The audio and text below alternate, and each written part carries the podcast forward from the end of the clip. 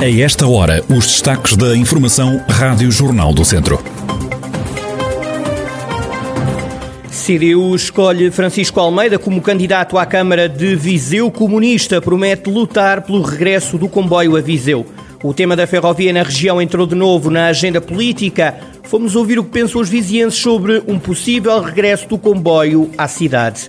Poluição no Rio Dão faz Bloco de Esquerda apresentar projeto de resolução no Parlamento. A atualidade da região em desenvolvimento já a seguir.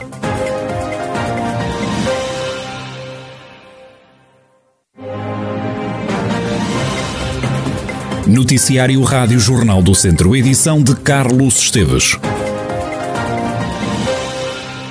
O comboio de regresso a Viseu é uma das bandeiras da CDU e dos candidatos que ontem foram apresentados. O cabeça de lista à Câmara Municipal, Francisco Almeida, promete lutar na rua e nos órgãos autárquicos pelo regresso da ferrovia a Viseu. A CDU foi a única força política que se opôs à supressão do caminho de ferro da cidade e a única força política que apresentou em diversas legislaturas projetos de lei que propunham o restabelecimento da ligação ferroviária à cidade e ao Conselho. Vamos novamente ouvir nesta campanha eleitoral o PSD, o PS e o CDS falar desta questão. Aliás, o PS já começou com promessas. Com promessas. Não há projetos, mas importa perguntar: quando circulam pelo poder, o que fizeram para concretizar esta infraestrutura determinante para o desenvolvimento do Conselho de Viseu e toda a região. Vai certamente repetir-se a cena do costume. Nas campanhas eleitorais, erguem esta questão como importante. Chegada a hora de votar, votam contra.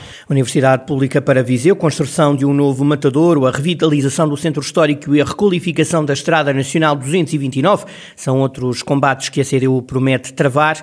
CDU que tem dois objetivos para estas eleições. Levar a voz da CDU aos órgãos das autarquias no Conselho de Viseu, contribuindo também dessa forma para elevar o bem-estar e a qualidade de vida de todos os vizienses. Um outro objetivo, continuar a contribuir para uma mudança de política no plano nacional, abrindo caminho a uma política patriótica e de esquerda. Um objetivo não está primeiro que o outro. Estes dois objetivos estão interligados. Sem uma mudança de política, não é possível mobilizar investimentos públicos centrais para acudir às necessidades em infraestruturas e equipamentos essenciais às populações no nosso Conselho. Mas também sem eleitos da CDU nos órgãos autárquicos do Conselho de Viseu, os interesses das populações continuarão a ser esquecidos. Francisco Almeida, candidato pela CDU à Câmara de Viseu. Já a Filomena Pires repete a candidatura à Assembleia Municipal e lembra que a voz da CDU tem sido decisiva para o Conselho. Temos identidade própria, construída e afirmada nos mandatos que reassumimos após um período de ausência nos órgãos autárquicos de Viseu, graças ao trabalho que desenvolvemos, mesmo sem eleitos. Temos sido um fator decisivo de intervenção cívica e política, espaço de trabalho por uma vida melhor para o nosso Conselho, de defesa e transformação das condições de vida e de valorização do nosso território. Somos inquestionavelmente uma força transformadora e de esquerda no poder local. Filomena Pires e Francisco Almeida, os primeiros candidatos da CDU que tiveram direito à apresentação no Rocio em Viseu. A coligação vai anunciar as restantes 23 candidaturas no distrito até ao dia 15 de junho. Foi a 19 de abril que o Ministro das Infraestruturas, Pedro Nuno Santos, apresentou o Plano Ferroviário Nacional, que inclui a ligação Aveiro-Mangualde com passagem em Viseu.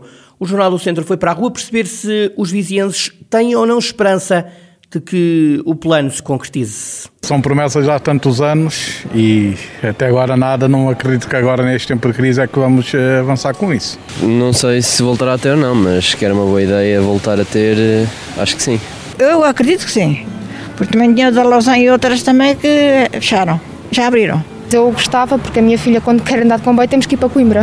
Dava muito jeito, eh, facilitava imenso a locomoção e acho que era, também era muito bom para Viseu. Há pessoas que não têm meio de transporte, nem toda a gente pode ter. É muito bom. O comboio é um meio de transporte mais rápido, mais fácil e até para as pessoas entrar já numa certa idade como eu, temos outros preços, outros descontos.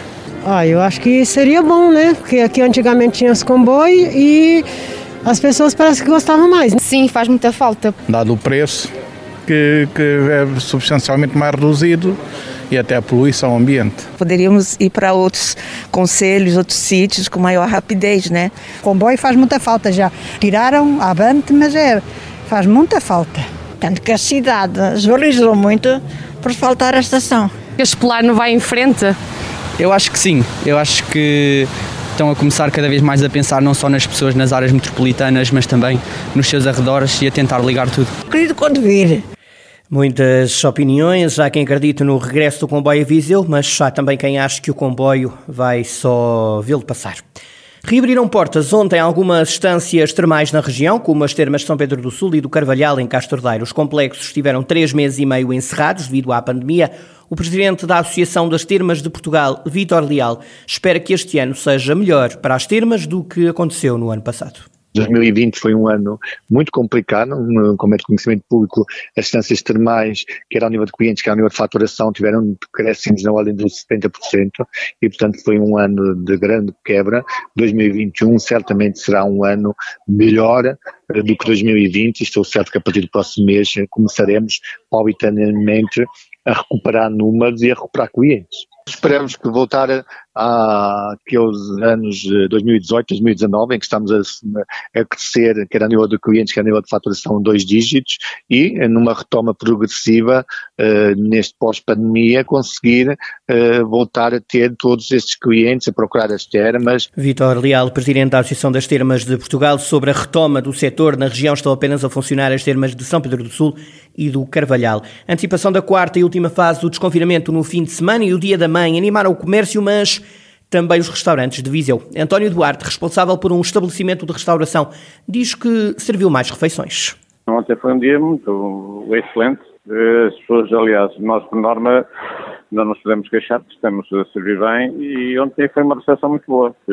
Por norma é sempre boa, mas ontem foi Super, muito boa. Por nós esse dia é sempre excelente e ontem eh, superou as expectativas, muito bom. No sábado, por norma, nós todos os anos esta parte é, é, daqueles feriados que a gente fecha todos os anos, derivado da pandemia, eh, pronto, eh, e achámos por bem abrir e por acaso até correu muito bem. Mais movimento na restauração e comércio, mas ainda é cedo para se falar numa recuperação do setor que esteve há alguns meses encerrado devido à pandemia.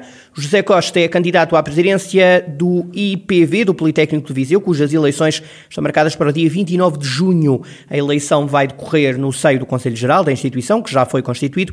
José Costa fala dos desafios que o Politécnico tem pela frente. O Instituto tem muitos desafios, é verdade. Tem a área da formação, é? do ensino, tem a área da investigação, tem a área da inovação, tem a área da prestação de serviço, tem muitas áreas mas só consegue vencer se realmente tiver os parceiros e tudo que o, o seu interior unidos por um projeto comum, que é fazer crescer o território onde está. José Costa, que ele, ele, que é candidato à liderança do Politécnico de Viseu, a eleição vai ser feita pelo Conselho Geral. Esta eleição acontece no dia 29 de junho. O Bloco de Esquerda defende a despoluição urgente da subbacia hidrográfica do Rio Dão, com vista à recuperação ambiental do curso de água. O Bloco vai apresentar um projeto de resolução no Parlamento, como explica a deputada bloquista Maria Manuel Rola. A nossa proposta é que quer os municípios, quer o governo central atuem no sentido de garantir um plano integrado para a recuperação da subbacia hidrográfica, de forma a que estas questões que se levantam aos dias de hoje se deixem de levantar. Ah, nós necessitamos de recuperação das hectares para conseguir não só um tratamento mais apurado, mais rigoroso relativamente ao que depois é emitido para os nossos cursos e para para os nossos rios, mas precisamos também de uma fiscalização, de uma sensibilização e que os municípios atuem também relativamente às descargas que existem e que permitem a nível das eh, indústrias e da agricultura. O Bloco defende ainda o regresso dos guarda-rios. Precisamos também de garantir vigilantes dos cursos rios, eh, guarda-rios, como existia há vários anos atrás, e que não só garantir que se cumpre a legislação e a diretiva quadro da água, mas também que se identificam outros focos de poluição que possam existir e não estar evidenciados nesta altura. Palavras de Maria Manuel Rola, deputada do Bloco de Esquerda, ontem à tarde em Santa Combadão, onde a bloquista deu a conhecer o projeto de resolução que vai levar à Assembleia da República com o objetivo de garantir a despoluição da subbacia hidrográfica do Rio Dão.